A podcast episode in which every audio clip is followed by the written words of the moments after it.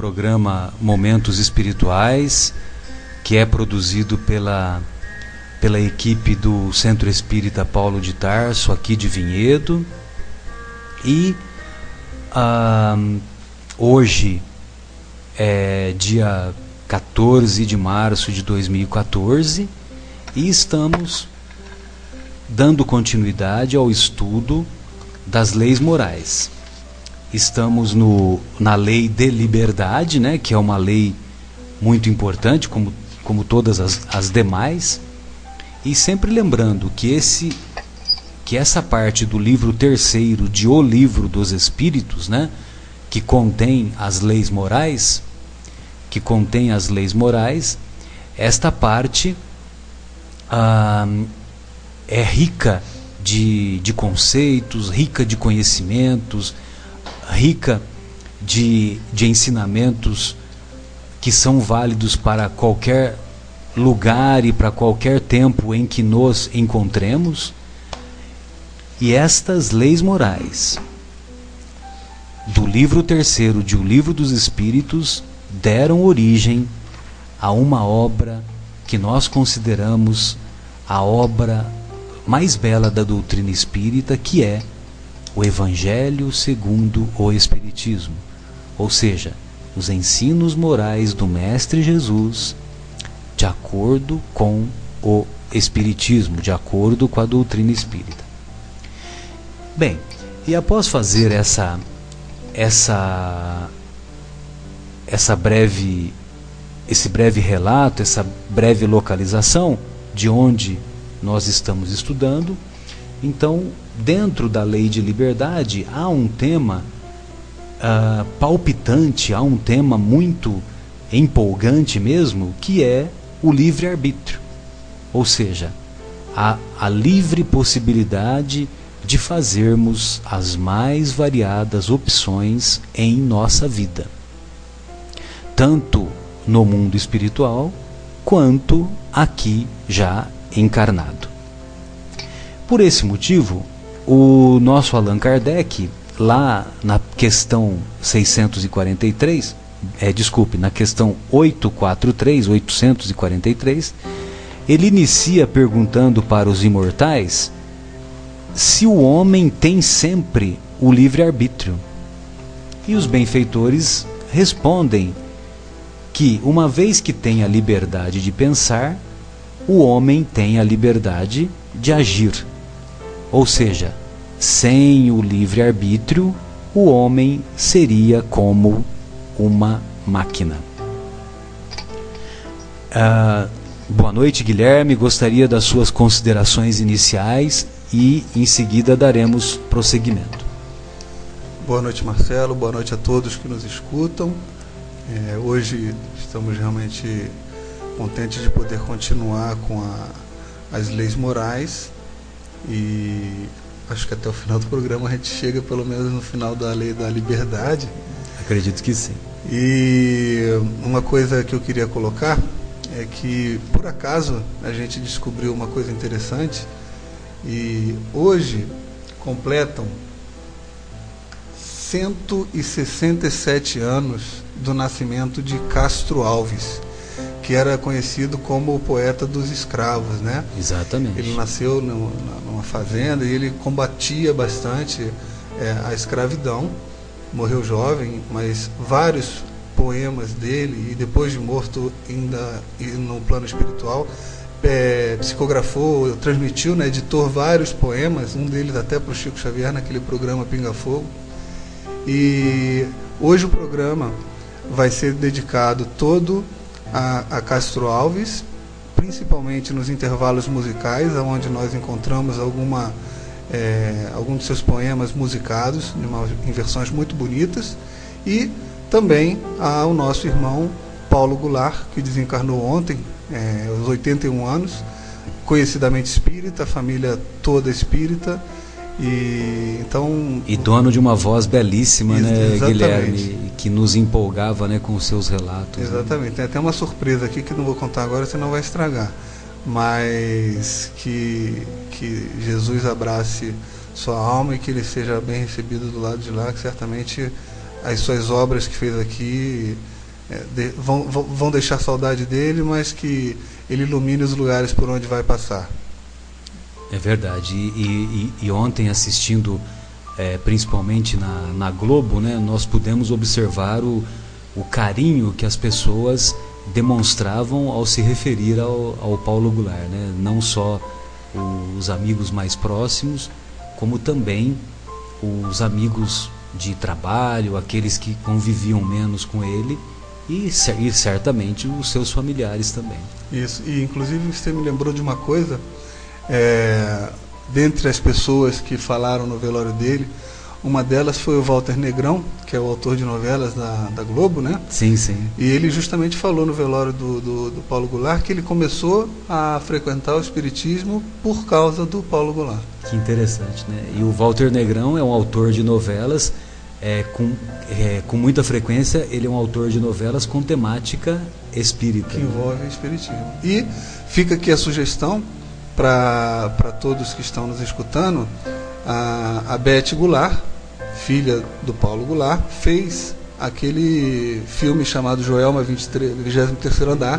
Né? Ela estreia nesse filme. E é um filme bem interessante de ser assistido, que tem bastante é, relação com, com o espiritismo. Né? Ela, ela justamente é, faz um, um, papel de uma das moças que trabalham no Joelma. Olha, eu, eu não conheço ainda a, a, a, a sinopse desse filme, sabe, Guilherme? Mas eu, eu estou imaginando aqui que se ele tem temática espírita, ele deve ser é, baseado num livro psicografado pelo, pelo Chico, Somos Seis. Somos Seis. Somos Seis. Porque o, o Éramos Seis é da, da Maria Luísa Dupré, que é uma autora, né? Que, que ela escreveu, uma autora encarnada, e ela escreveu o relato de uma família que começou como seis, com seis pessoas e, e a família foi se foi se desfazendo aos poucos, né? Por isso que o, no, o nome do livro é Éramos Seis. Inclusive, uma novela da TV Tupi, do, no final dos anos 70, é, recebia esse título, né?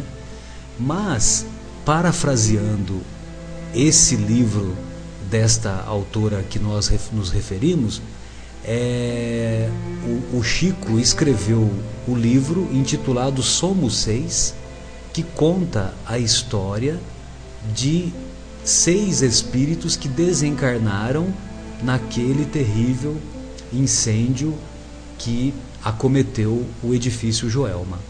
Isso, eu estou procurando aqui exatamente isso, é esse, esse livro mesmo. E no próprio YouTube vocês podem achar o, o filme para assistir gratuitamente. É um filme bastante antigo, mas que retrata é, como que foi aquele dia na, na vida dessas seis pessoas. Né? Do, do Joelma, 23 Perfeito. Muito bom. É, então, dando prosseguimento aqui à, à, à lei de livre-arbítrio, né, ou a lei de liberdade, e o, o livre-arbítrio é um tema que, é, que faz parte desse, desse contexto da lei de liberdade. Então, os benfeitores espirituais, eles fazem é, quer dizer, Kardec pergunta para os benfeitores: as predisposições instintivas que o homem traz ao nascer não são um obstáculo ao exercício de seu livre-arbítrio? As predisposições instintivas não são um, um obstáculo ao exercício do seu livre-arbítrio? Aí os benfeitores respondem: as predisposições instintivas são do espírito antes de sua encarnação, conforme é mais ou menos adiantado. Podem levá-lo a praticar atos condenáveis, e ele será auxiliado nisso pelos espíritos com essas mesmas tendências. Mas não há arrebatamento irresistível quando se tem a vontade de resistir Lembrai-vos de que querer é poder. Desde moleque eu me lembro que a minha saudosa mãe, Maria Helena, que sempre nos emociona quando nós nos lembramos dela, ela sempre nos incutiu a mim e aos meus irmãos este pensamento de que querer é poder. Ou seja, os benfeitores dizem que não há arrebatamento irresistível quando se tem a vontade de resistir. Ou seja, é, não é porque nós convivemos num ambiente em que haja o predomínio do mal que nós também vamos ter atos maus, que nós também vamos ter um comportamento mau. Ou seja, se nós temos, se nós somos portadores de uma firme vontade de resistir, não, não é porque o meu vizinho, o meu o amigo da rua de baixo, não é porque ele vive é, do produto do roubo, do produto dos assaltos, não é porque ele é um maníaco sexual ou ele está envolvido com, com drogas e que eu também vou fazer a mesma coisa, que eu também vou praticar os mesmos atos ilícitos, né? Marcelo, é, tenho uma dúvida.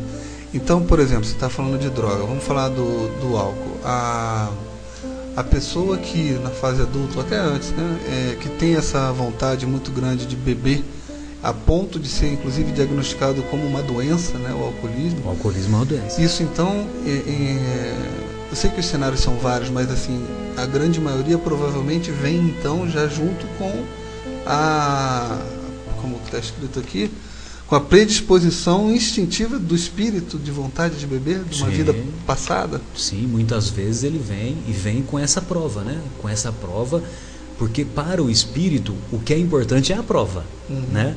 Então, se ele tem essa predisposição de enfrentar o, o alcoolismo, como ele enfrentou encarnações anteriores e não conseguiu superar, então ele faz um novo planejamento. Os benfeitores espirituais, é, vamos dizer assim, dão essa aprovação, né? As circunstâncias vão ser favoráveis para que ele tenha contato com o alcoolismo e vai caber a ele fazer as escolhas que lhe cabem, né? Então, essa predisposição existe sim, e ele tem essa predisposição, ele tem esse desejo, essa atração, como que se fosse assim, uma atração magnética, né? Irresistível de estar lá envolvido com o alcoolismo ou com, no caso que a gente infelizmente vê com muita frequência hoje, principalmente em nosso país, com as drogas ou com, com a compulsão sexual ou com a compulsão de comer, né? São, são variações, né? Mas a doença é a mesma, né? Que é a doença da compulsão, né? Ah, por exemplo, nós, nós observamos muitos, muitas pessoas que são obesas mórbidas, né? E que desejam realizar aquela cirurgia bariátrica, né? Aquela cirurgia ah, que vai diminuir o estômago, né? E diminuindo o estômago, isso vai contribuir para que ela para que ela consiga emagrecer. Só que tem um problema. É, não existe cirurgia para compulsão lá no cérebro, né? Não dá para você abrir o cérebro e falar, olha, é aqui a área da compulsão, eu vou tirar essa. Desculpa, eu vou tirar essa área. Então, isso, pelo menos por enquanto, nós não temos nós estamos muito distantes disso, né? Mesmo porque, a nosso ver, a compulsão, o tratamento é muito mais no campo da psicologia do que das medicações, né?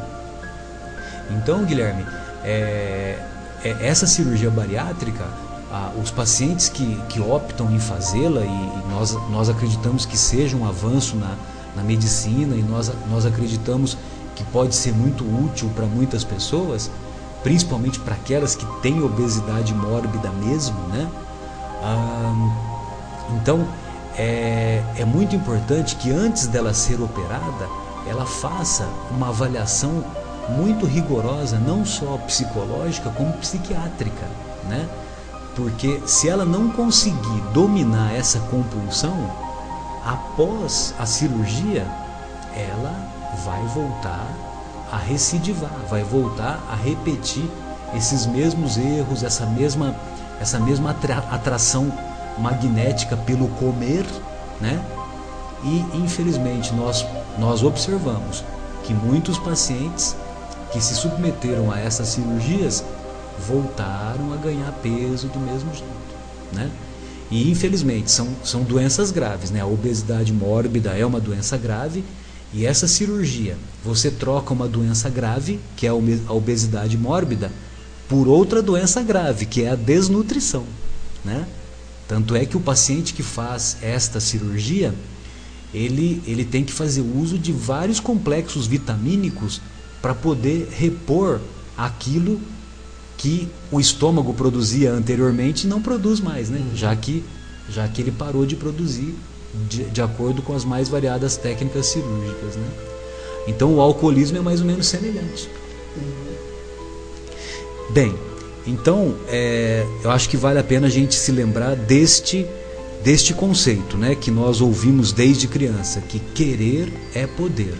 Mas vamos utilizar o querer a serviço do bem, a serviço do progresso, a serviço do estudo, a serviço de aprender uma nova língua, a serviço de aprender um novo, é, de, de continuar estudando, de continuar fazendo estágios de aperfeiçoamento, de não nos acomodarmos na, nas nossas, na nossa profissão ou no nosso emprego e assim por diante, né?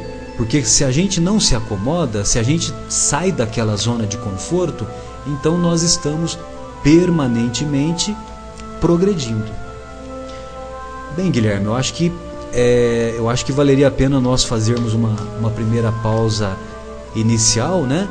E, e em seguida uma primeira pausa musical e em seguida retornaremos dando continuidade a esse estudo. Vamos, e hoje, como eu falei, a gente está homenageando Castro Alves, completando 167 dias de seu nascimento. E a música que nós vamos ouvir, na verdade, é o poema chamado Canção do Africano, musicada por Clara Nunes, com a música Canto das Três Raças e misturada com o poema lido na voz do frei Petrônio de Miranda, que é um padre carmelita da Ordem do Carmo, no convento do Carmo, São Paulo. É uma versão muito bonita desse poema. Agora fica com vocês.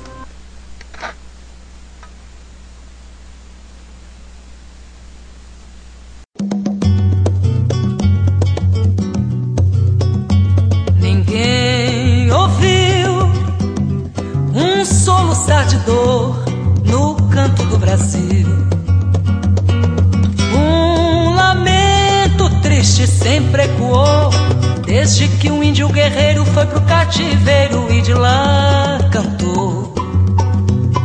Negro entoou um canto de revolta pelos ares do quilombo dos palmares, onde se refugiou.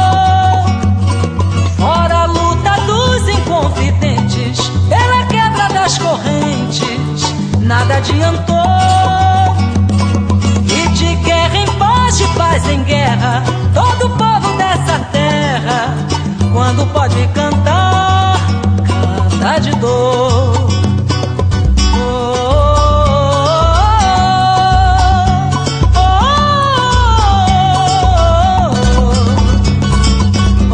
Lá na úmida senzala, sentado na estreita sala, junto ao braseiro no chão, entoa o escravo seu canto e ao cantar corre-lhe em pranto saudades do seu torrão. De um lado, uma negra escrava, os olhos no filho crava, que tem no colo a embalar, e a minha voz lá responde, ao canto, e o filhinho esconde, talvez para não o escutar.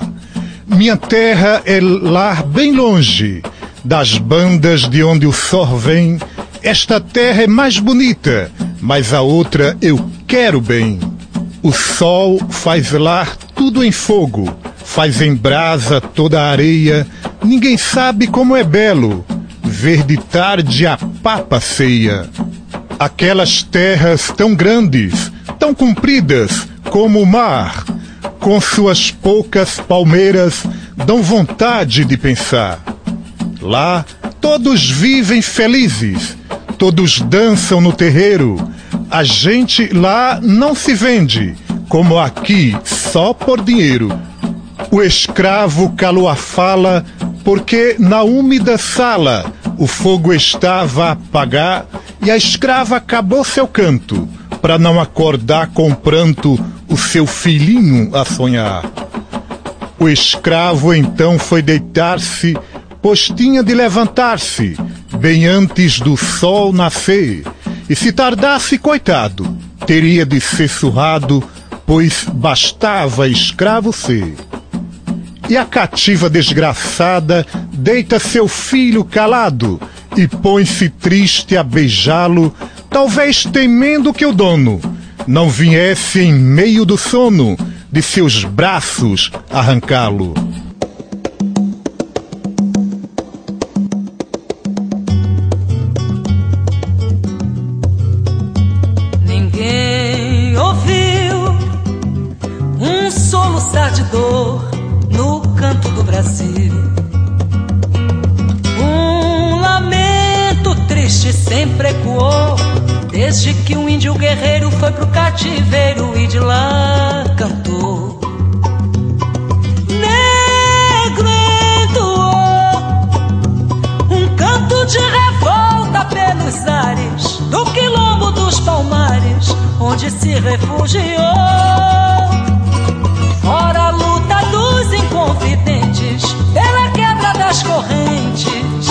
Nada adiantou guerra em paz, de paz em guerra. Todo povo dessa terra, quando pode cantar, canta de dor.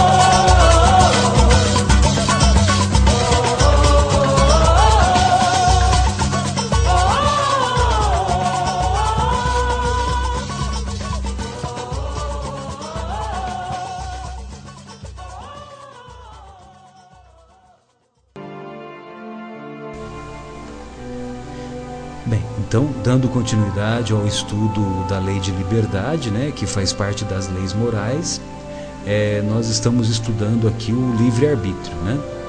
E, como nós dizemos no início, como nós dissemos no início, o livre-arbítrio realmente ele é muito empolgante, né? um assunto muito empolgante. E uma das questões que o Kardec perguntou para os benfeitores, ele ele estava preocupado se o organismo tem influência sobre os atos da vida. E se ele tem influência, esta influência não acaba anulando o livre-arbítrio? Aí os benfeitores respondem, né? O espírito está certamente influenciado pela matéria que o pode entravar em suas manifestações. Eis porque, nos mundos onde os corpos são menos materiais, as faculdades se desenvolvem com mais liberdade. Porém, não é o instrumento que dá as faculdades. Além disso, é preciso separar aqui as faculdades morais das faculdades intelectuais. Se um homem tem o instinto assassino, é seguramente seu próprio espírito que o possui e o transmite, e o transmite, e não seus órgãos. Aquele que canaliza o pensamento para a vida da matéria torna-se semelhante ao irracional e, pior ainda, porque não pensa mais em se prevenir contra o mal. E é nisso que é culpado, uma vez que age assim por sua vontade. Então vejam vocês a, o comentário que os benfeitores fazem acerca daquelas pessoas que colocam a vida material acima dos interesses da vida espiritual. Essas pessoas tornam-se semelhantes aos irracionais, aos animais irracionais e os benfeitores dizem que são até piores, porque eles não pensam mais em se prevenir contra o mal. E não se prevenindo contra o mal, eles são nisso culpados porque agem assim por sua vontade. Ou seja, quando nós damos mais valor às questões materiais do que às questões espirituais, nós estamos nos aproximando dos animais irracionais. Por quê? Porque nós não estamos nos prevenindo contra o mal. E não nos prevenindo contra o mal, nós somos responsáveis porque agimos dessa maneira por nossa vontade. Não à toa, mais uma vez a aplicação dos ensinos do Mestre não à toa, ele nos ensina. É aquele ensinamento de que é, orai e vigiai, melhor dizendo, vigiai e orai, para não cairdes em tentação, para não cairdes nas, profa, nas provações. Ou seja, pois não, pois não Guilherme?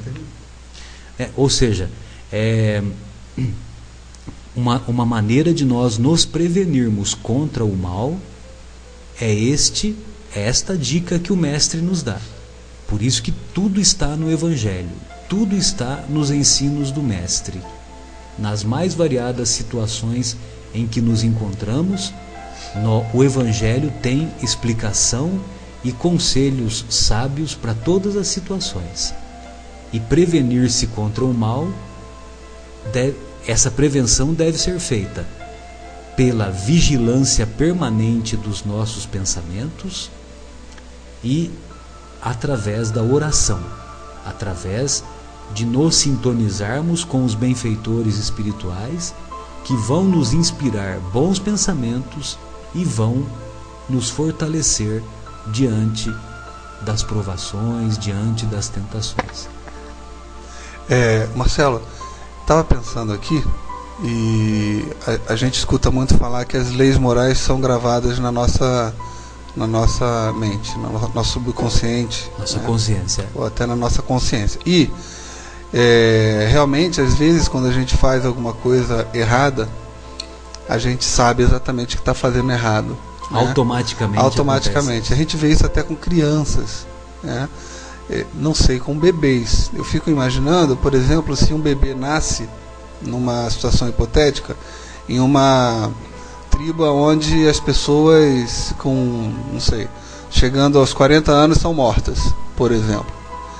Se isso por causa de doença, não, não. das Vamos supor que seja uma tribo né, que tem por hábito aos 40 anos a, a, própria tribo mata aquelas pessoas. Eu fico imaginando se aquela criança, aquele bebê que entrou naquele, naquela cultura já desde nascido, se ela vai ter é, a consciência, já que as leis morais estão gravadas dentro da gente, que aquilo ali é uma coisa errada. Né? Essa é uma coisa que eu queria pedir para você comentar. E a outra é, é, com relação às pessoas que têm, de fato, algum tipo de problema mental, né? que tem alguma coisa que realmente afeta a, a capacidade de raciocínio delas. Então, como é que fica o, li o livre-arbítrio nesses casos? Né? Perfeito. Olha, o, o Guilherme, eu, eu não sou é, especialista e nem sou portador de todos os conhecimentos. Pelo contrário, nós somos eternos aprendizes, né? Mas eu não vou responder para você. Essas duas situações, elas encontram-se na, na nesse questionamento do próprio do próprio Kardec quando ele pergunta, né? No homem primitivo, a faculdade dominante é o instinto ou o livre-arbítrio? Aí os benfeitores respondem: é o instinto o que não o impede de agir com total liberdade em certas circunstâncias. Como a criança, ele aplica essa liberdade às suas necessidades e ela se desenvolve com a inteligência. Porém, como vós sois mais esclarecidos do que um selvagem e também mais responsáveis pelo que fazeis. Então, veja você que conforme nós nós vamos nos desenvolvendo em inteligência, em conhecimento, nós também vamos nos tornando portadores de uma maior responsabilidade. Essas tribos selvagens a que você fez menção, é, os seus habitantes, eles estão numa fase mais inicial da, da caminhada evolutiva. E como tal, certamente que eles têm uma, uma, uma possibilidade menor, porque o que neles predomina é o instinto, é a luta pela sobrevivência, a preocupação maior com a alimentação, a preocupação com a, a manutenção da vida, vamos dizer assim, é, a, da, vida, da vida selvagem, da vida de relação. Mas eles não, não têm essa preocupação de desenvolvimento da inteligência, de desenvolvimento da cultura, etc, etc. Né? Então, agora, conforme essas tribos vão se tornando mais evoluídas, vão se vão progredindo, certamente esses conhecimentos vão se ampliando e a responsabilidade vai aumentando, certamente o seu livre-arbítrio também vai passando a ser menos dominado pelo instinto. Né? É, eu estava pensando enquanto você falava, a própria abolição da escravatura, a, as pessoas nasceram naquele, naquela cultura, então poderiam falar, olha, então é assim que funciona, né? Vamos chicotear e eles estão aqui para servir a gente. Não, muita gente que ainda tendo nascido na cultura é, tiveram algo, algo dizendo a eles que era errado, né? O próprio Castro Alves que a gente está homenageando hoje e começaram a se é, a fazer prote a, protestar, né? A, a se indignar, a se indignar contra essa aquele status quo da Isso, época, né? isso, é. Exato. É, então, e aquela questão que você fez referência do, do déficit do, do paciente que tem déficit de inteligência, o Kardec também perguntou para os benfeitores: a anormalidade das faculdades tira do homem o livre-arbítrio? Aquele cuja inteligência é perturbada por uma causa qualquer, respondem os benfeitores. Aquele cuja inteligência é perturbada por uma causa qualquer, não é mais senhor do seu pensamento e assim não tem mais liberdade. Essa anormalidade é muitas vezes uma punição para o espírito, que numa outra encarnação pode ter sido fútil e orgulhoso e ter feito mau uso de suas faculdades. Ele pode renascer no corpo de um deficiente mental, como o escravizador, o escravizador, no corpo de um escravo, e o mal rico no corpo de um mendigo. Porém, o espírito sofreu esse constrangimento, esse constrangimento com perfeita consciência. Com perfeita consciência. Está aí a ação da matéria. Olha só, considera a ação da matéria, a consciência como a ação da matéria. Olha só como que nós estamos longe de, de aprender esses ensinamentos, né? E os, os neurocientistas hoje, ah, com, a, com auxílio da física quântica, estão se aproximando desse conceito, né? De que a consciência ah, também é feita de matéria, a matéria numa, numa essência mais, mais refinada, né? Ah, então, veja você, meu caro Guilherme, que isso aqui me faz lembrar né, de algumas situações, né? Ah, na obra na obra 50 anos depois que foi psicografada pelo nosso inesquecível Chico e ditada pelo Emmanuel ele eles eles nos dizem eles nos afirmam o Emmanuel nos afirma que o, o imperador Adriano havia reencarnado recentemente no corpo de um escravo, num determinado momento, se não me engano, é lá no finalzinho do livro. No finalzinho do livro, então, ele, ele faz essa revelação: que o imperador Adriano, cheio de pompas, cheio de glórias, havia reencarnado no corpo de um escravo. E também tem uma história interessante de que vocês podem pesquisar. Ah, mesmo no YouTube, né, você encontra lá relatos de reencarnações, né? Então tem um caso muito interessante de reencarnação que ocorreu aqui no Brasil de um advogado que ele era considerado como um, um crânio, como um, um, uma pessoa de muita inteligência, né? E e, o, e ele não perdia as causas, as causas que ele abraçava, ele jamais as perdia.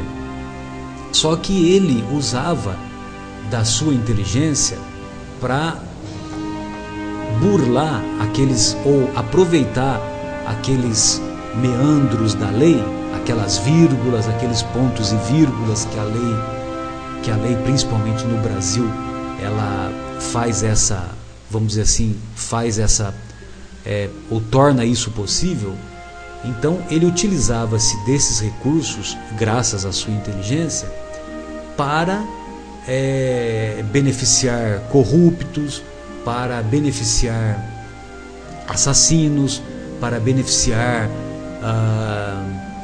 pessoas que praticavam os mais variados delitos, né? Pois bem, este advogado um dia abandonou o corpo, um dia desencarnou. E na encarnação seguinte, que não, ele não durou muito tempo lá no, no mundo espiritual, ele reencarnou como portador, como portador, como portador daquele, daquele, daquele, daquele sintoma intitulado é, hidrocefalia. Né? Hidrocefalia é quando tem muito, muito líquido no encéfalo, muito líquido no cérebro. Né? Então, o paciente que tem muito líquido no encéfalo, a, a sua cabeça fica muito grande, fica desproporcional, fica muito aumentada. E essas pessoas, essas, esses recém-nascidos portadores de hidrocefalia, quando eles sobrevivem ao nascimento, eles são portadores de doenças mentais graves, de doenças com déficit, com déficit de inteligência muito acentuados, né? Então, nós estamos dando o exemplo de uma pessoa que usou a sua inteligência de maneira equivocada e reencarnou em seguida por, sendo portador de deficiência mental, de deficiência de inteligência. Isso não significa que todos os recém-nascidos que são portadores ou que foram portadores da hidrocefalia, que todos utilizaram, é, que todos foram advogados numa encarnação pregressa, né? Estamos apenas dando um exemplo.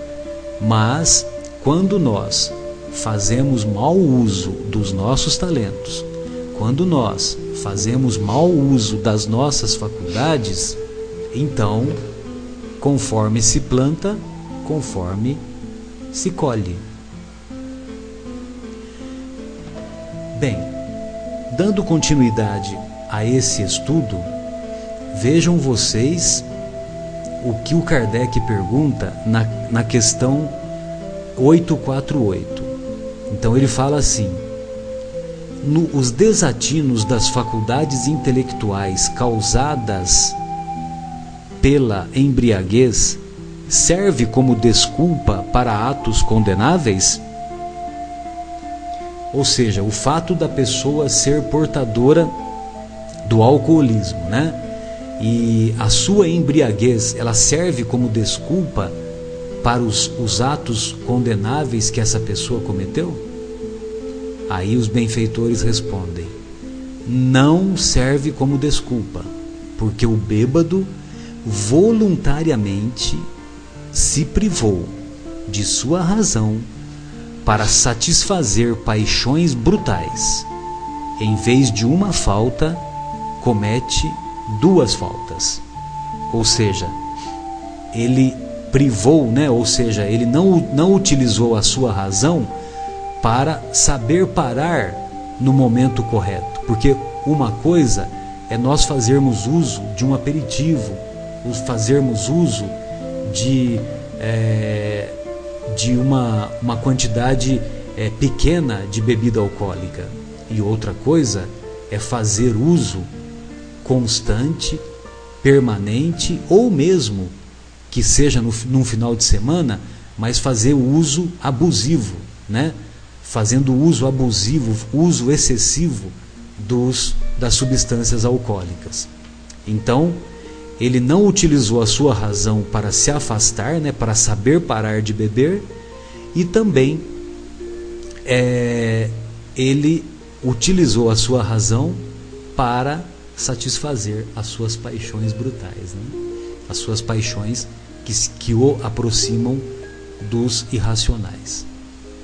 Agora, meu caro Guilherme, essa questão 850, essa daqui, para mim em particular, foi uma cacetada, viu? Aliás, se nós formos fazer uma avaliação mais rigorosa, nós vamos observar que as questões que são colocadas por Kardec e as respostas dos benfeitores, se nós fizermos uma avaliação lá no nosso íntimo, elas servem de puxões permanentes em nossas orelhas, né? Aí o benfeitor, benf... o Kardec pergunta: a posição social não é algumas vezes um obstáculo à total liberdade dos atos? Aí os benfeitores respondem: o mundo tem, sem dúvida, suas exigências. Deus é justo e tudo leva em conta, mas vos deixa a responsabilidade do pouco esforço que fazeis para superar os obstáculos.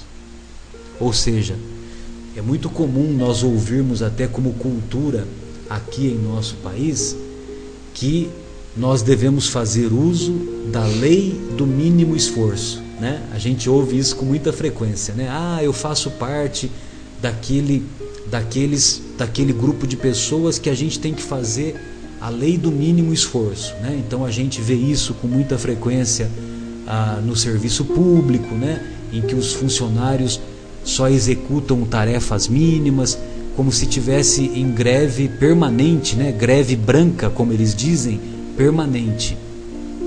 Ou então o, aquele que é funcionário mesmo de uma empresa privada, de uma multinacional, seja lá o que for, em que o funcionário se acomoda só com, a, com, com, real, com as realizações apenas das tarefas que lhe foram é, destinadas. Né? Ele não se preocupa em progredir, não se preocupa, como dissemos há pouco, em, em fazer um estágio, em fazer um curso de aperfeiçoamento, em fazer uma preparação para que ele possa, é, para que ele possa obter uma colocação melhor na sua na própria empresa em que ele trabalha ou mesmo obter uma, uma colocação numa, numa outra empresa, uma colocação melhor, que lhe traga um salário melhor, que lhe traga uma situação melhor em sua vida profissional.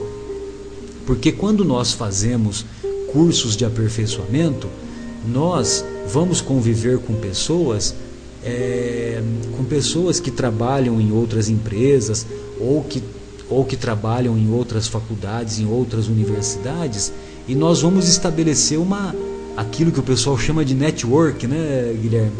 E essa, e essa rede de trabalho, essa rede de comunicação, ela permite, ela propicia novas oportunidades, né?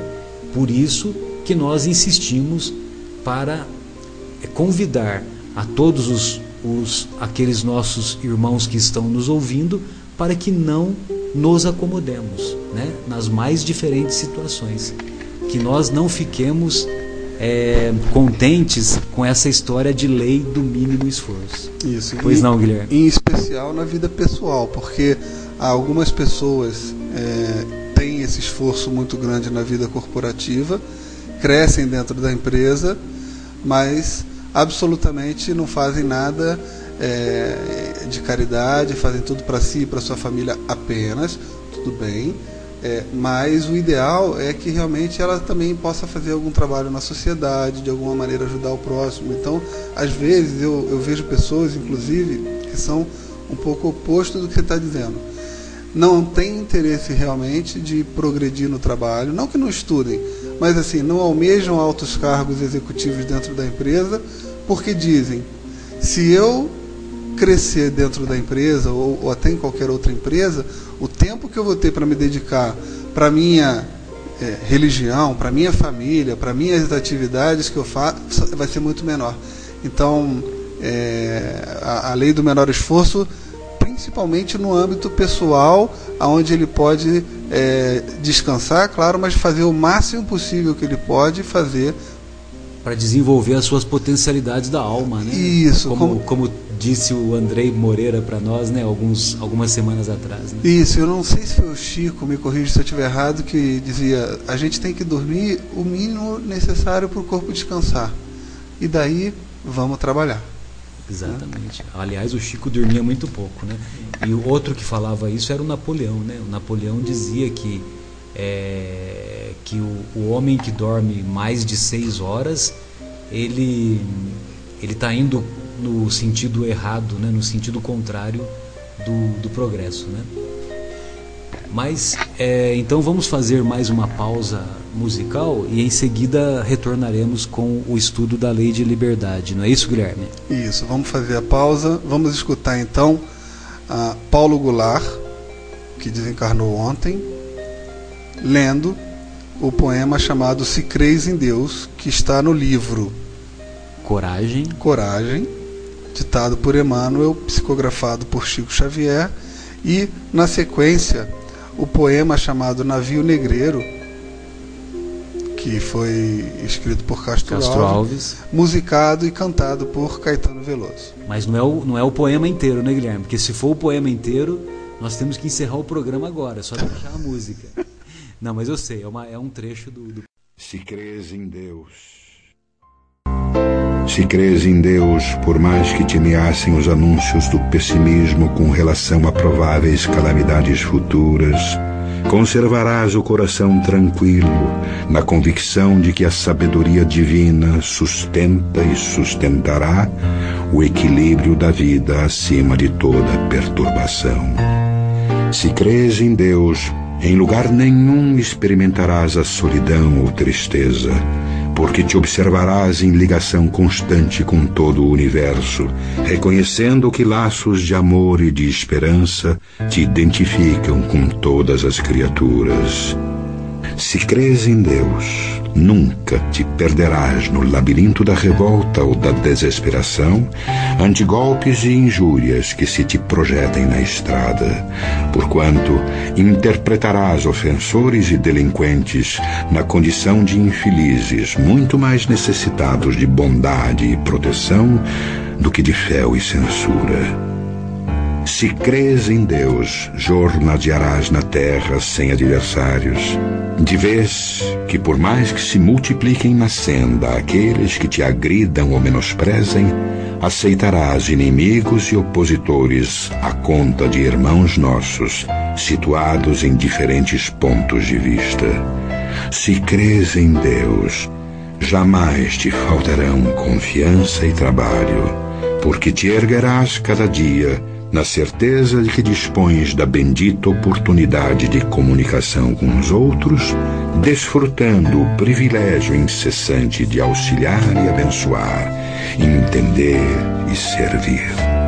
Se crês em Deus, caminharás sem aflição e sem medo nas trilhas do mundo.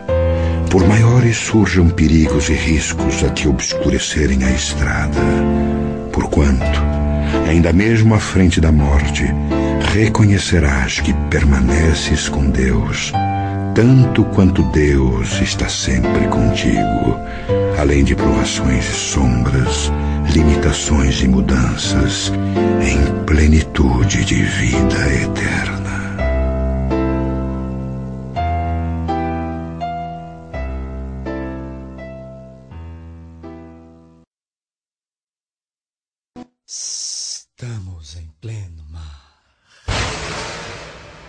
Era um sonho dantesco tombadilho, que das luzernas avermelha o brilho, em sangue a se banhar. Tinir de ferros estalar do açoite, regiões de homens negros como a noite, horrendos a dançar. Negras mulheres suspendendo as tetas, magras crianças, cujas bocas pretas rega o sangue das mães. Outras moças, mas nuas, espantadas, no turbilhão de espectros arrastadas, em ânsia e mágoa vãs. E ri-se a orquestra irônica, estridente, e da ronda fantástica a serpente faz douras espirais. Se o velho arqueja, se no chão resvala, ouvem-se gritos, o chicote estala, e voam mais e mais. Presa nos elos de uma só cadeia, a multidão faminta cambaleia e chora e dança ali. Um de raiva delira, outro enlouquece, outro que de martírios embrutece, cantando geme e ri. No entanto, o capitão manda a manobra, e após, fitando o céu que se desdobra, tão puro sobre o mar, diz do fumo entre os densos nevoeiros: Vibrai rijo o chicote, marinheiros, fazei-os mais dançar. E ri-se a orquestra irônica estridente, e da ronda fantástica a serpente faz doudas espirais. Qual num sonho dantesco as sombras voam, gritos, ais, maldições, preces ressoam, e ri-se Satanás. Senhor Deus dos desgraçados, dizei-me vós, Senhor Deus, se é loucura, se é verdade, tanto horror perante os céus. Ó mar, por que não apagas com a esponja de tuas vagas do teu manto este borrão? Astros, noite, tempestades, rolai das imensidades, varrei os mares o tufão. Quem são estes desgraçados que não encontram em vós mais que o rir calmo da turba que excita a fúria do algoz? Quem são? Se a estrela se cala, se a vaga à pressa resvala como um cúmplice fugaz, perante a noite confusa, dize tu, severa musa, musa libérrima, audaz.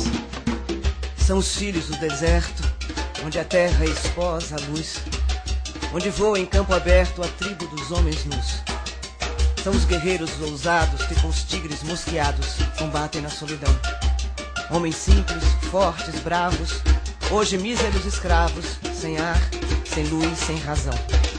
São mulheres desgraçadas, como Agar o foi também, e sedentas alquebradas, de longe, bem longe vêm, trazendo com tíbios passos filhos e algemas nos braços, na alma lágrimas e fel. Como Agar sofrendo tanto que nem um leite do pranto tem que dar para Ismael. Lá nas areias infindas das palmeiras no país, Nasceram crianças lindas, viveram moças gentis. Passa um dia a caravana quando a virgem na cabana cisma da noite nos véus. Adeus, choça do monte, adeus, palmeiras da fonte, adeus, amores, adeus.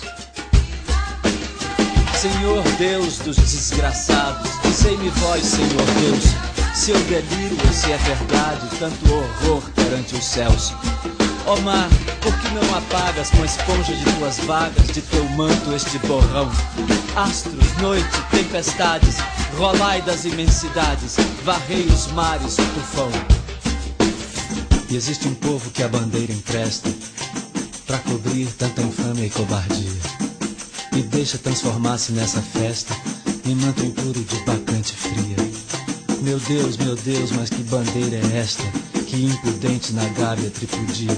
Silêncio, musa, chora, chora tanto que o pavilhão se lave no teu pranto. Auriverde pendão de minha terra, que a brisa do Brasil beija e balança. Estandarte, Brasil do sol e serras, e as promessas divinas da esperança. Da liberdade após a guerra, foste hasteado dos heróis na lança.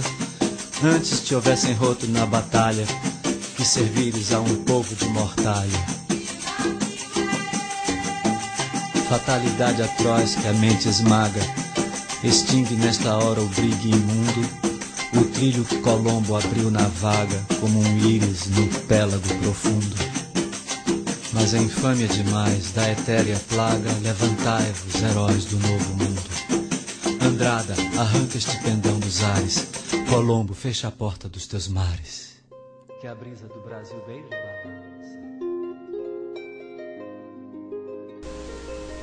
Bem, então dando prosseguimento ao nosso estudo aqui da lei de liberdade, nós vamos entrar num, num tema também que não é menos empolgante, que é aquele tema da fatalidade, né? Então, é muito comum nós ouvirmos as pessoas dizerem, né? Ah, estava escrito, né? Será que é assim mesmo? Será que tudo estava escrito? Ah, e aquele outro pensamento que é muito comum e que eu particularmente tenho pavor, né? Que é aquele pensamento que as pessoas dizem: é, Deus escreve certo por linhas tortas. Vocês, vocês já devem ter ouvido esse, esse pensamento, né? E nós aprendemos com o nosso confrade é, Camolese, o agora me fugiu o primeiro nome dele, né? O Estevão, Estevão Camolese. Então, numa de suas palestras, uma vez ele comentou, né, que ah, as pessoas que dizem que Deus escreve certo por linhas tortas, essas pessoas consideram que Deus é portador de labirintite, é portador de doença no labirinto, né? Que Deus tem tontura permanente, porque é, na verdade Deus escreve certo por linhas retas. Agora, quem são os portadores da tortuosidade em sua caminhada? Nós é que somos os, os portadores dessa tortuosidade e não Deus. Pois bem, então, logo na primeira, na primeira questão desse tema fatalidade, o Kardec quer saber dos benfeitores. haverá fa fatalidade, haverá fatalidade nos acontecimentos da vida conforme o sentido que se dá a essa palavra? Ou seja, todos os acontecimentos são pré-determinados? Nesse caso, como fica o livre-arbítrio? Como fica a nossa opção? Pois bem, aí os benfeitores respondem: a fatalidade existe apenas na escolha que o espírito fez ao encarnar e suportar esta ou aquela prova. E da, e da escolha e da escolha que ele fez resulta uma espécie de destino, que é a própria consequência da posição que ele próprio escolheu e em que se acha. Falo das provas de natureza física, porque quanto às provas de natureza moral e às tentações, o espírito, ao conservar seu livre-arbítrio quanto ao bem e ao mal, é sempre senhor para ceder ou para resistir. Um bom espírito, ao vê-lo fraquejar, pode vir em sua ajuda, mas não pode influir de modo a dominar sua vontade. Um espírito mau, ao lhe mostrar de forma exagerada um perigo físico, pode abalá-lo e assustá-lo. Porém, a vontade do espírito encarnado está constantemente livre para decidir. Olha só o que eles dizem. A vontade do espírito encarnado está constantemente livre para decidir. Ou seja, diante das, das situações mais penosas ou menos penosas que a vida nos propõe, as escolhas são responsabilidade do espírito encarnado. Embora todos nós saibamos da influência que os, que os espíritos exercem em nossas mentes, em nosso campo mental, em nosso campo magnético, em nossa esfera de ação, mas eles exercem essa influência, mas a escolha é sempre do espírito encarnado. A responsabilidade da escolha, portanto, é individual, é nossa. Agora, considerar que todos os acontecimentos da vida foram pré-determinados, logicamente que é um exagero, né? Então, olha, no dia 14 de março de 2014, eu e o Guilherme nos propomos lá no mundo espiritual a fazermos este programa. Não, não é bem assim. O que o que é do planejamento da espiritualidade superior são os principais acontecimentos que servem como prova, como motivação para o espírito encarnado progredir, para nós progredirmos. Então, por exemplo, se uma pessoa tem dificuldade é, de dominar os seus impulsos sexuais, por exemplo, então esta pessoa, antes de encarnar, pede para que os benfeitores espirituais é, promovam essa possibilidade de que, de que esta pessoa seja provada com mais frequência diante dessas tentações ou dessas provações dos impulsos sexuais, para que ele consiga exercer ou consiga exercitar o, o autodomínio desses impulsos sexuais para que ele aprenda a controlar esses impulsos sexuais, para que ele não descambe para a compulsão sexual, para que ele não descambe para o descontrole sexual, de acordo com o exemplo que nós estamos dando. Então, a fatalidade deve ser entendida aqui neste sentido. Os principais acontecimentos que vão nortear a existência de cada um de nós. Marcelo, e quando a gente fala de alguns acidentes que acontecem aonde há um grande um desencarne em massa, por exemplo, recentemente a gente viu ah, aquele incêndio na Boate Kiss. Esta semana ainda, né?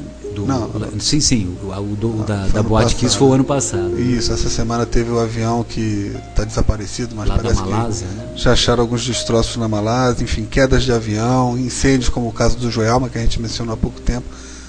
Como é que fica essa questão do, do livre-arbítrio versus a fatalidade? Pois bem, meu querido Guilherme, é, essa questão, por exemplo, da Boate Kiss, ela nos remete a uma, a uma reflexão mais profunda, né? E antes de, de, dar o, de fazer o comentário específico sobre a boate, nós vamos nos, nos recordar de um de um acontecimento muito importante na história do Brasil e que está relatado naquela obra Confidências de um Inconfidente. Confidências de um Inconfidente, que é psicografado pela médium Vera Lúcia Marinsec e é ditada pelo espírito Tomás Antônio Gonzaga. Todos sabemos que Tomás Antônio Gonzaga foi um dos Inconfidentes. E tem alguns outros livros é, dessa mesma linha que, que se refere também ao aquele momento histórico do, da Inconfidência Mineira. E todos nos lembramos que ah, antes de Tiradentes ser preso e depois de três anos preso ser executado com o enforcamento, todos nos lembramos que houve uma revolta programada, uma revolta é, baseada na indignação dos altos impostos que a corte portuguesa, que a metrópole portuguesa cobrava da colônia brasileira, que não se satisfazia apenas com a quinta parte dos dos impostos que cobrava na extração do ouro naquela época lá em Minas Gerais. Eles queriam mais e mais e mais.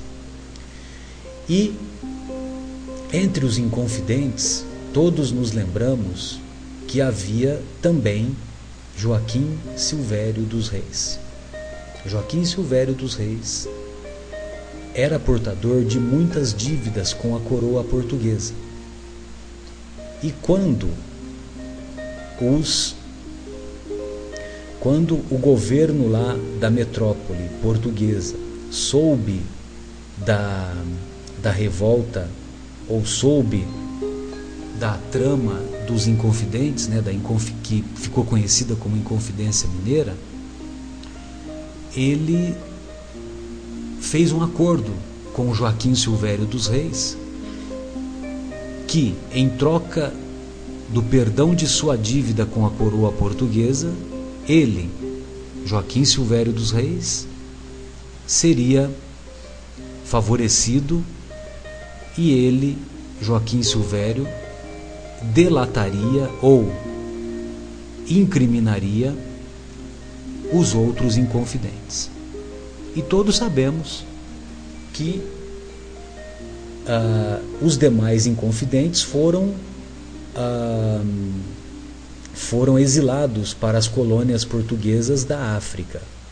E só Tiradentes uh, só Tiradentes em 1889 foi preso e desculpe 1789 foi preso e três anos depois ele no dia 21 de abril no dia 21 de abril foi enforcado para servir como exemplo, o seu corpo foi esquartejado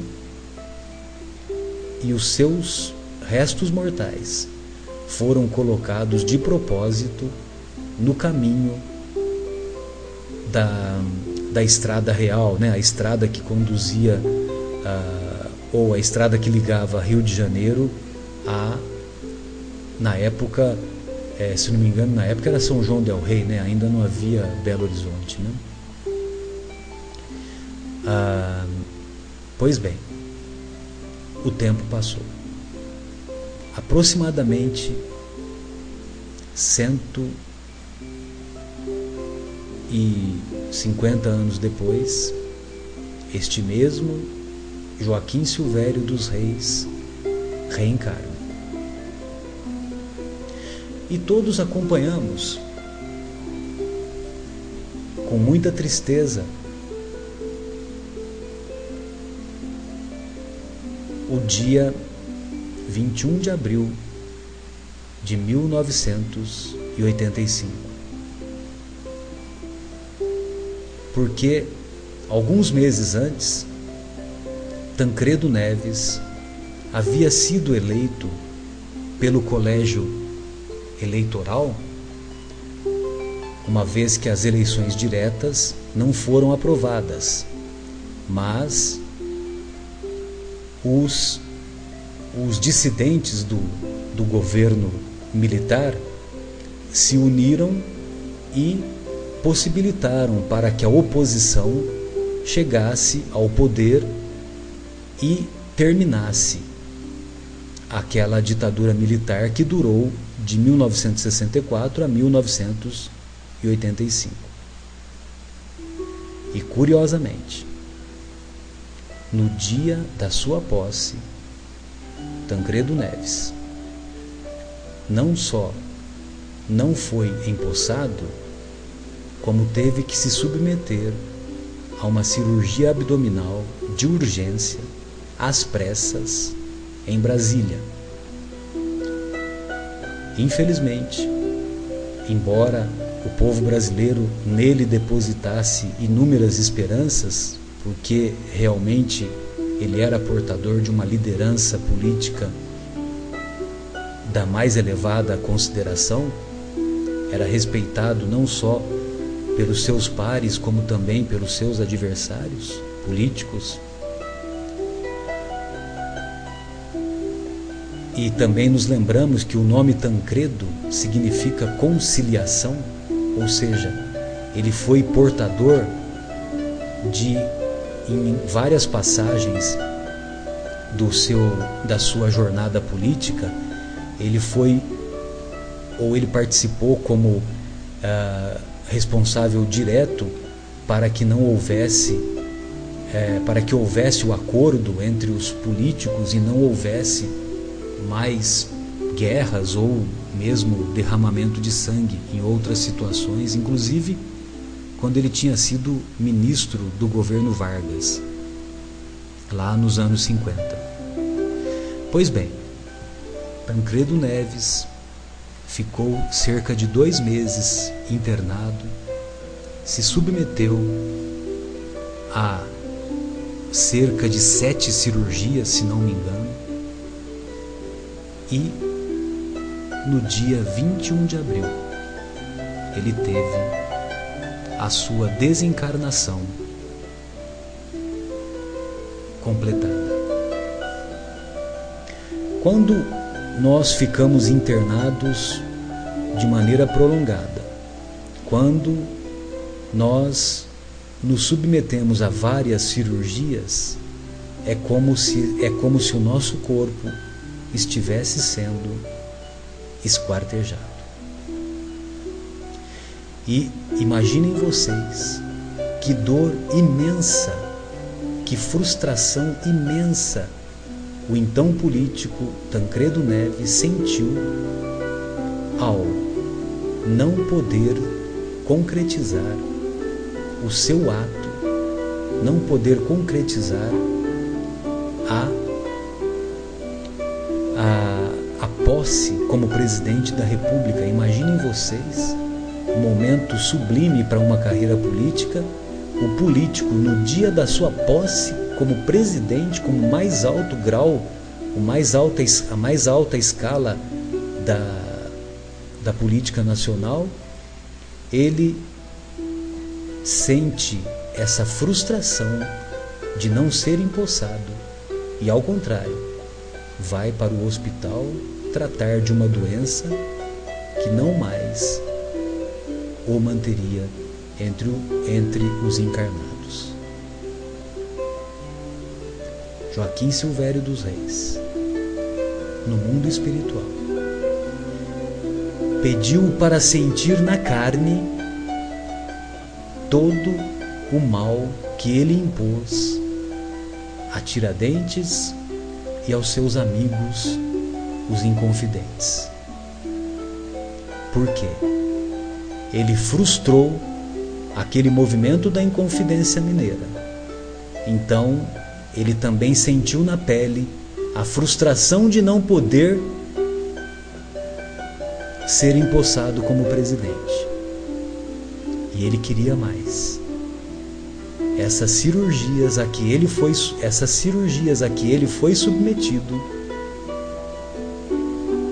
representaram para ele o esquartejamento que foi imposto ao corpo do nosso missionário Joaquim José da Silva Xavier, o nosso querido Tiradentes.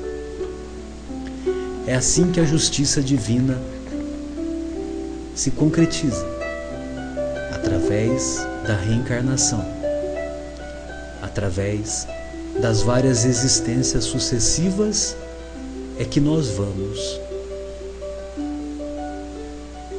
pautando ou colocando em prática aqueles erros que com desatino cometemos no passado. E dessa maneira, vamos corrigindo esses erros e vamos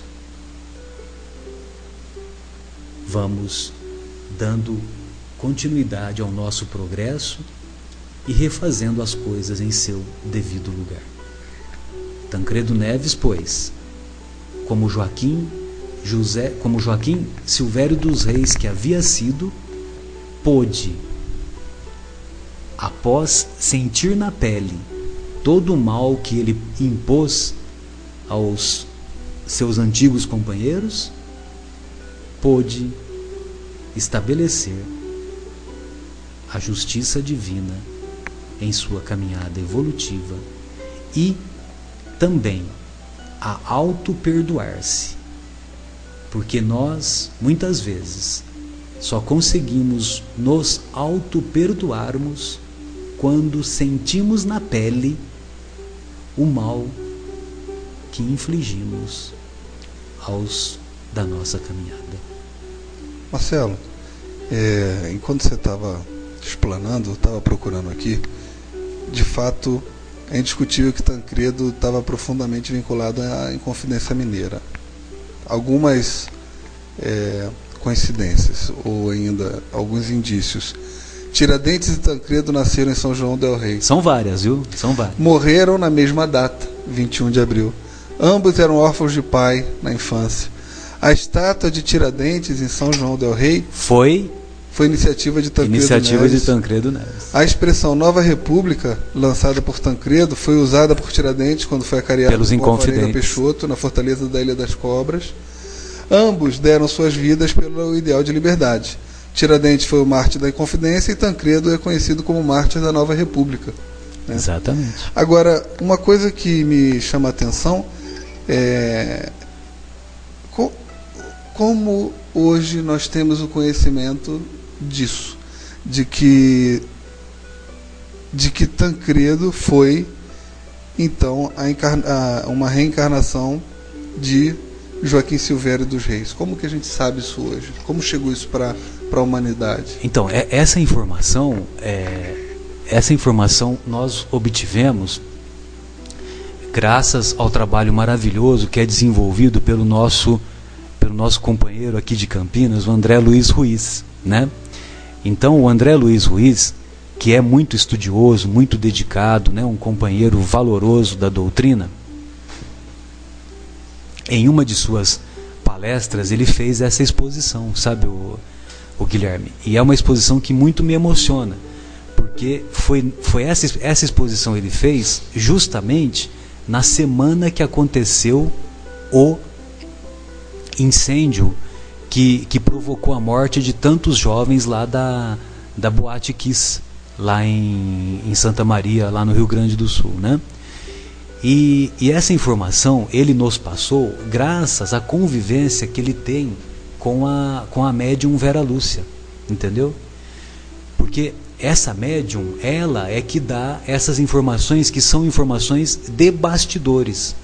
Por exemplo, no livro Confidências de um Inconfidente, é, algumas informações não foram dadas claramente porque o livro foi escrito nos anos 80, no início dos anos 80, entendeu? Ou seja, é, você não podia colocar essas informações, mesmo que ela as já, que ela já as possuísse, ela não, pod, não podia colocar claramente para uma personagem que ainda estava construindo a sua caminhada, né? Eu particularmente considero que essa informação veio após a desencarnação, após a desencarnação do, do Tancredo, né, que se deu em 85, né?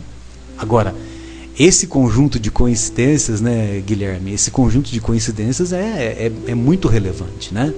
E, e o interessante também da história que vale lembrar é que o, o nosso querido Tiradentes, ele também, por sua vez, ele pediu uma vida de sacrifícios, uma vida em que ele pudesse ser testado, né? Porque em, em encarnações anteriores ele havia sido um inquisidor cruel que mandou para a masmorra e mesmo para a morte ah, vários várias pessoas que eram suas inimigas, né, que eram seus inimigos, uh, através de, julga, de, de julgamentos infelizes que ele, como inquisidor, praticou. Né? Agora, em relação a Boate Kiss, aí é um outro parênteses, né? E pois agora, é, vamos lá, enquanto você me explicava, eu fiz uma pesquisa rápida aqui, que eu fico colando aqui do, do iPad.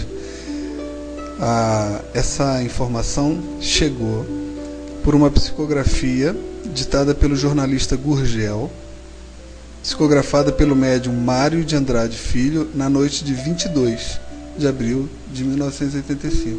Então, essa informação eu não sabia, Inclusive tem, tem, a carta aqui na íntegra, é, que justamente conta a que, que Tancredo então foi realmente uma é, reencarnação né, é, do espírito que antes tinha sido Joaquim, Joaquim Silvério, Silvério dos, Reis. dos Reis. Isso mesmo. E pôde, se, e pôde se concretizar a justiça. Né? Isso e mesmo. agora nós ficamos pensando, né, Guilherme, não que, não que, nós, não que nós sejamos juízes, né, mas infelizmente o momento atual do nosso país nos remete a essas reflexões, né? Ou seja, a, o, os nossos os nossos políticos, né, que estão fazendo mau uso de suas atribuições ou de suas funções, é, é importante que eles façam uma reflexão mais profunda, porque se é verdade que a semeadura é livre,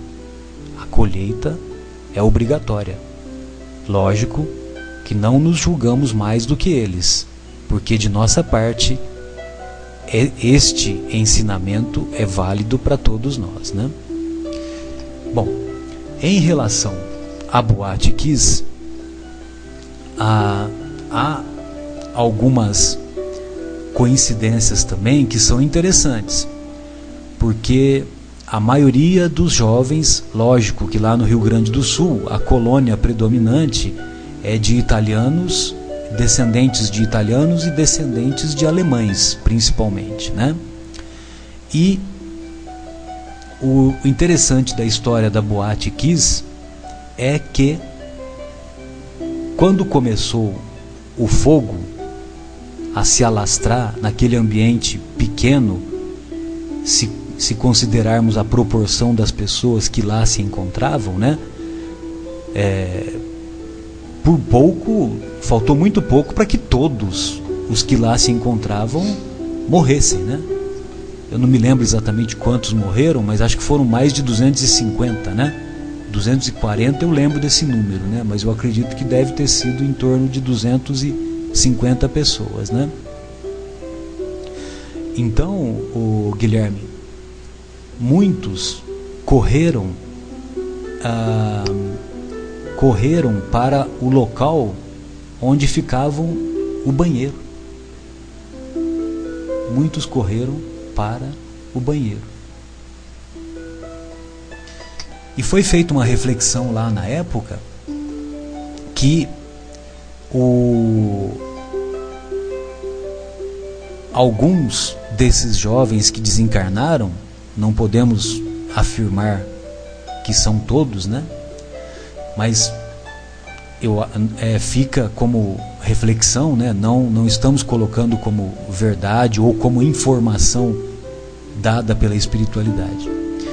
Mas a, fica como reflexão que alguns daqueles nossos irmãos nazistas que participaram, que participaram como funcionários do governo nazista na época da Segunda Guerra Mundial, e que ofereciam banhos aos nossos irmãos judeus, mas que na verdade não eram banhos que eles iam tomar, e sim aspirar os gases letais que os vitimaram e os vitimaram em larga escala.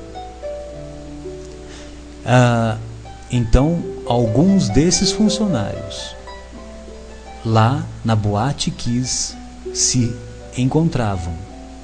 E eles, para tentar fugir do fogo ou do incêndio que se iniciava lá na Boate Kiss, eles também procuraram a saída do banheiro, tal como eles impuseram no passado aos nossos irmãos judeus nos terríveis campos de concentração, naquela situação angustiante que lhes foram que lhes foram impostas, né? Então, é, é possível, nessa mesma linha de raciocínio, que o espírito, ao encarnar, peça para que tenha este gênero de morte ou aquele gênero de morte, para que ele possa sentir na pele o mal que ele impôs aos outros, para que ele possa se auto-perdoar e dar continuidade à sua caminhada evolutiva. O mesmo podemos raciocinar pelo para os mais variados para os mais variados é, tipos de acidentes de mortes coletivas, né, Guilherme? Entendeu? É, nós podemos raciocinar assim com aquele com aquele que ficou conhecido como o aquele de navio lá, como é que se chama, o Titanic, né? E tantos outros. Ah, é, o, esses acidentes de avião, né? O, outros acidentes como o tsunami, entendeu? Por que, que alguns alguns foram salvos minutos antes e outros, né? Outros foram para o meio do furacão, né? Vamos dizer assim, do acidente, né? Entendeu? Então, esses gêneros de morte, eles são solicitados, né? E os benfeitores espirituais, os responsáveis, os benfeitores espirituais que são os engenheiros, né? Das reencarnações, eles devem sofrer bastante, né? Não sei o que, que eles fazem, né? Mas eles eles eles permitem, né? Propiciam essa esse para que propiciam a, as possibilidades para que ocorra esse gênero de morte que foi solicitado nas mais diferentes situações, né? Bem, é, Dando continuidade, ou, ou vamos fazer uma pausa agora, Guilherme? Uma pausa musical? Ou vamos dar continuidade? Você que manda. Então vamos fazer mais uma pausa musical e em seguida retornaremos. E vamos fazer uma pausa ouvindo o poema As Duas Flores de Castro Alves, que foi musicada de forma belíssima por uma pessoa que colocou no, que postou esse vídeo no YouTube, mas que não assinou, está anônimo, mas está muito bonito. Vamos aqui escutar.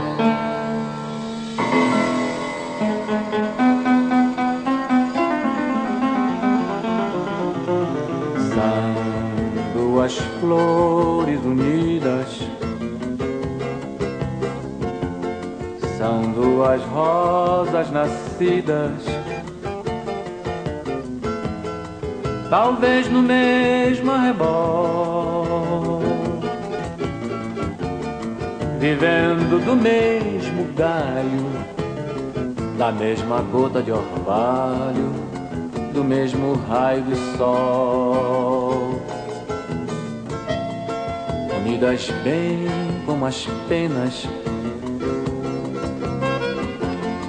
das duas asas pequenas de um passarinho do céu, como um casal de rolinhas, tribo de andorinhas da tarde no frouxo véu, unidas bem como os prantos que emparelha descem tantos das profundezas do olhar. Como suspiro e desgosto, como as covinhas do rosto, como as estrelas do mar. Unidas, ai, quem pudera, numa eterna primavera, viver qual viva esta flor. Juntar as rosas da vida na rama verde florida, na verde rama do amor.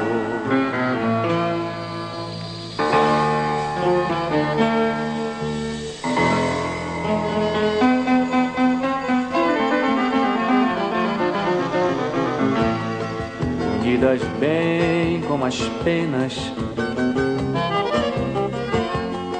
das duas asas pequenas de um passarinho do céu, como um casal de rolinhas, com a tribo de andorinhas da tarde no São Véu. Unidas, ai, quem puder, numa eterna primavera, viver qual viva esta flor juntar as rosas da vida na rama verde florida, na verde rama do amor.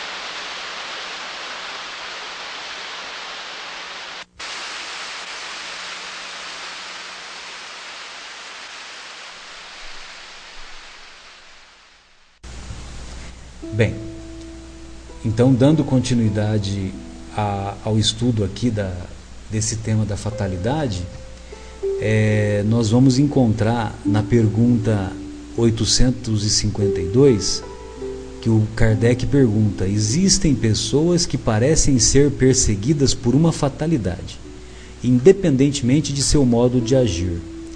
A infelicidade não é um destino? Olha só, né? Realmente, né? tem pessoas que parece que tudo dá errado, né? E, e sai de uma, entra em outra, sai de uma, entra em outra.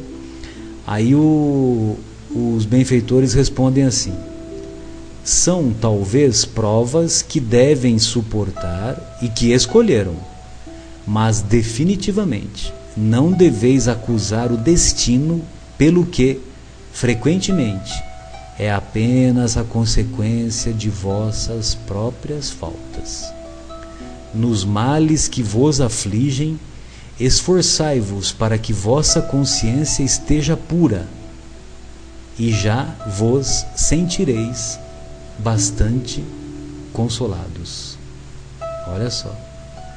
Quando, quando estivermos diante então de uma aflição, seja uma doença, seja alguém na família que está com uma doença que vai culminar mais dia menos dia com a desencarnação, ah, seja nas mais variadas provas a que nos submetemos, o importante é nós nos esforçarmos para mantermos a nossa consciência pura, não fazermos pré-julgamentos, não fazermos acusações e, ao contrário, nos esforçarmos para, para, para estimularmos e também para agirmos com solidariedade.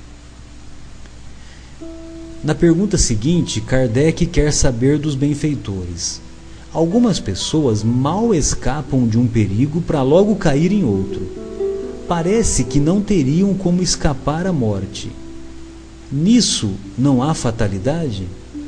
Aí os benfeitores explicam assim: a fatalidade só existe no verdadeiro sentido da palavra apenas no instante da morte. Quando esse momento chega, seja por um meio ou seja por outro meio, seja por um meio, ou seja por outro, não o podeis evitar. Então, a fatalidade, no sentido exato da palavra, ela ocorre apenas no momento da nossa morte, no momento da nossa desencarnação, da extinção das nossas faculdades, do, da faculdade fisiológica do nosso corpo. Assim, uma outra, a questão seguinte de que Kardec quer saber dos benfeitores. Assim, qualquer que seja o perigo que nos ameace, não morreremos se a hora não é chegada? Aí os benfeitores respondem: Não, não morrereis. E sobre isso há milhares de exemplos, mas quando a hora chegar, nada poderá impedir. Deus sabe por antecipação qual o gênero de morte que terás na terra, e muitas vezes vosso espírito também sabe, porque isso foi revelado quando fez, quando o espírito fez a escolha desta ou daquela existência. Então, meu caro Guilherme e queridos ouvintes, é, eu me lembro que naquele acidente, naquele acidente da TAM, que, que, o, que o avião, é, agora eu não me lembro, que teve alguns, eu não me lembro qual acidente da TAM que teve, que o, o pessoal da Globo foi, foi, não sei se foi da Globo ou de outra emissora, eu não me lembro, o repórter perguntou para um para um é, para um usuário, né, para um viajante que ele estaria naquele voo. Só que é, ele se atrasou por causa de problemas no trânsito e ele perdeu aquele voo. Né? Ou seja, né, quando a sua hora não é chegada, então não tem conversa, né? É só no momento só no momento aprazado mesmo que nós que nós vamos desencarnar. E, e, o oposto também é impressionante, né? Então, por exemplo, eu me lembro agora, não sei se foi 2013 ou 2012, acho que 2013, é, um noivo na, no, no, dia do seu casamento tava, botou o copo no bolso para tirar uma foto, né? E depois da foto ele acho que foi dançar com o copo no bolso, escorregou, caiu, aquele copo se partiu, cortou a femoral dele, ele teve hemorragia e morreu ali no, na hora praticamente na hora. Então. Dá para acreditar. Né? Pois é, é aquela coisa que a gente fala, puxa, era a hora da pessoa. E semana passada, uma coisa inédita aconteceu no Rio de Janeiro. Caiu um carro do, do vão central da Ponte Rio Niterói e a mulher saiu nadando de dentro do carro e ela se salvou. Ela teve alta ontem. Ela ficou algum tempo internada por conta de alguns pequenos ferimentos, mas ela saiu nadando do carro. O carro caiu, caiu do vão central. É. Meu da onde se qualquer pessoa pula, morre, porque aquilo vira um cimento com, com a velocidade e o impacto. Né? Lógico. E ela conseguiu se salvar, impressionante, né? Eu, eu não, não tomei conhecimento desse caso, estou sabendo agora. Muito bom. Bem, ainda na continuidade do, do questionamento aqui de, de Kardec, ele diz assim: por causa da inev... desculpem, por causa da inevitável hora da morte, as precauções que se tomam para evitá-la são inúteis?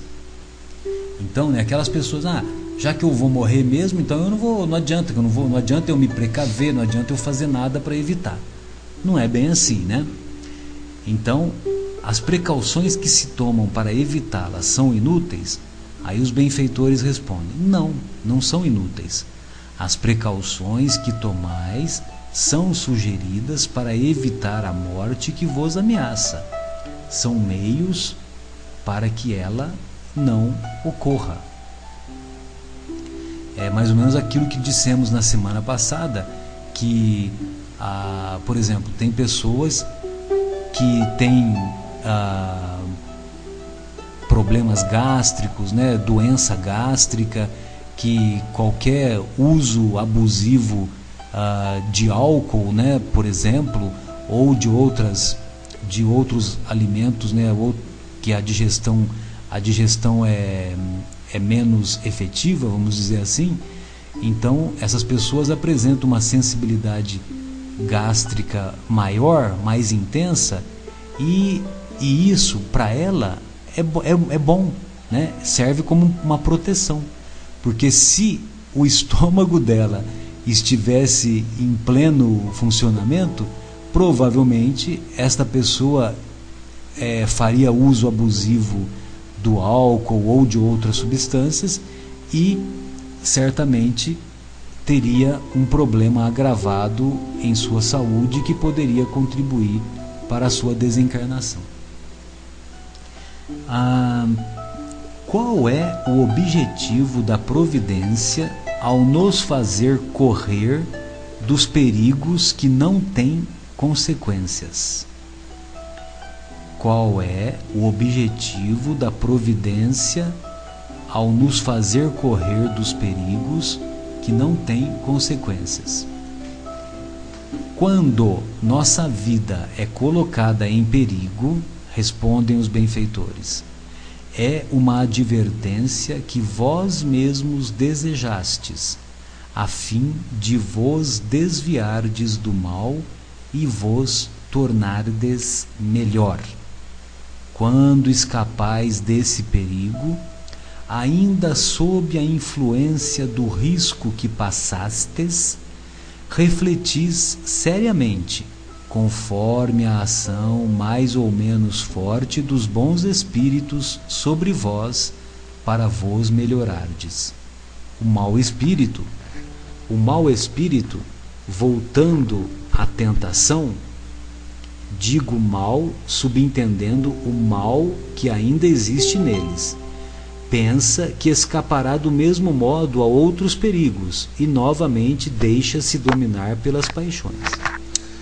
Pode falar. Deixa eu só corrigir. Fica aí, Guilherme. É, o, o, a pergunta é: com que fim nos faz a providência correr perigos? que nenhuma consequência devem ter. Ah, é verdade. É, é o, o, aqui na, nessa tradução que eu tenho está equivocado. É porque está falando ao nos fazer correr dos perigos. É, correr né? perigos, é. Exatamente. Então é com que fim nós corremos perigos de aquilo que a gente fala perigo de vida, né? E o correto é falar perigo de morte, né? Então naquelas situações em que corremos perigos é, de, de morrer, né? Aquelas situações mais angustiosas, qual qual é a finalidade, né? Aí os benfeitores respondem que a finalidade é para que isso sirva de uma advertência para, para que vós vos desviardes, para que vos para que possais desviardes do mal e vos tornardes melhores. Então esse é que é o objetivo, né? Muito bem.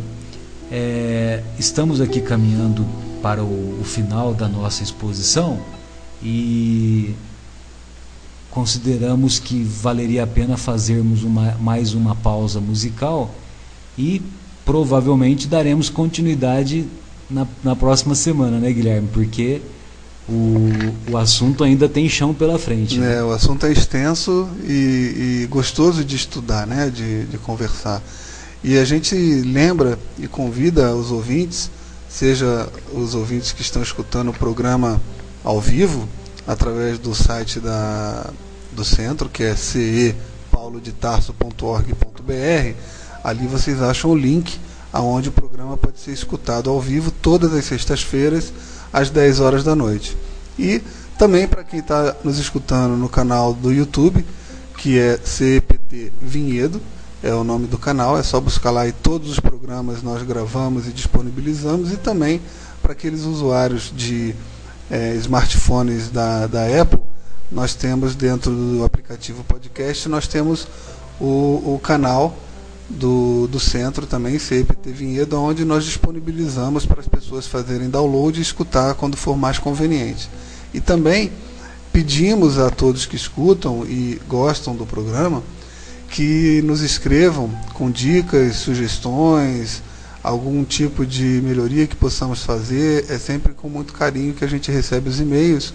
E o e-mail para comunicação é cept.vinhedo.gmail.com.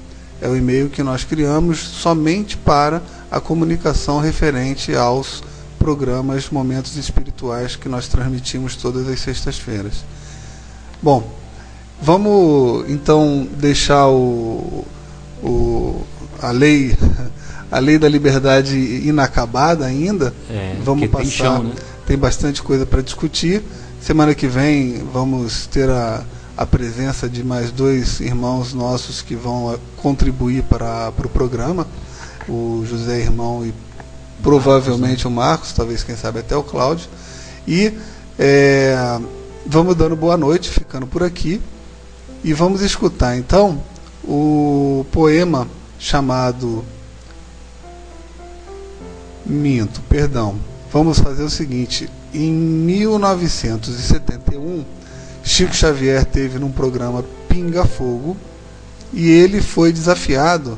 Bom, o programa Pinga Fogo era o programa da TV Tupi, Tupi e foi feita uma, uma cadeia nacional via Embratel, foram milhares de pessoas assistindo o programa e tinha um cunho um pouco de, de questionar um pouco o, o Chico Xavier no, no, sentido de fazer fazerem perguntas para ele para deixar ele numa situação de dificuldade nas respostas, de é. constrangimento, né? Encostado na parede. E aquilo ali foi um marco na, na, na, na doutrina espírita aqui no Brasil, porque inclusive o pessoal brinca, né, que o Chico se tornou o popstar do espiritismo depois daquele programa, porque realmente foi uma coisa impressionante a qualidade das respostas, amparado pelo Emmanuel, que estava ali ao lado dele. E ao final do programa, como mais um desafio à veracidade daquilo tudo que ele dizia, ele foi desafiado a fazer uma psicografia. Ele, com muita calma, pediu para colocar uma música de fundo, se concentrou, fez uma psicografia apoiado pelo, pelo apresentador, que agora não me, não me recordo o nome, que foi tirando as folhas para. Almir Guimarães Almir era o apresentador. Guimarães, isso mesmo, que foi tirando então as folhas. Se não me engano, ele é irmão do, do Ulisses Guimarães, né? Que foi senador, foi o político do PMDB. Né? Ah, é. Não sabia. E depois disso ele leu o que ele havia psicografado e como nós estamos fazendo esse programa em homenagem a Castro Alves, nós vamos deixar Chico Xavier ler aqui para vocês o que ele psicografou justamente de Castro Alves naquele é, encerramento do, do programa, deixando todos muito emocionados. O auditório veio abaixo, todos aplaudiram de pé e de fato isso foi um marco muito grande na, no Espiritismo no Brasil por conta dessa dessa transmissão. Então, ficamos aqui com Chico Xavier lendo a mensagem psicografada ditada por Castro Alves. Boa noite a todos. Da nossa parte, tchau.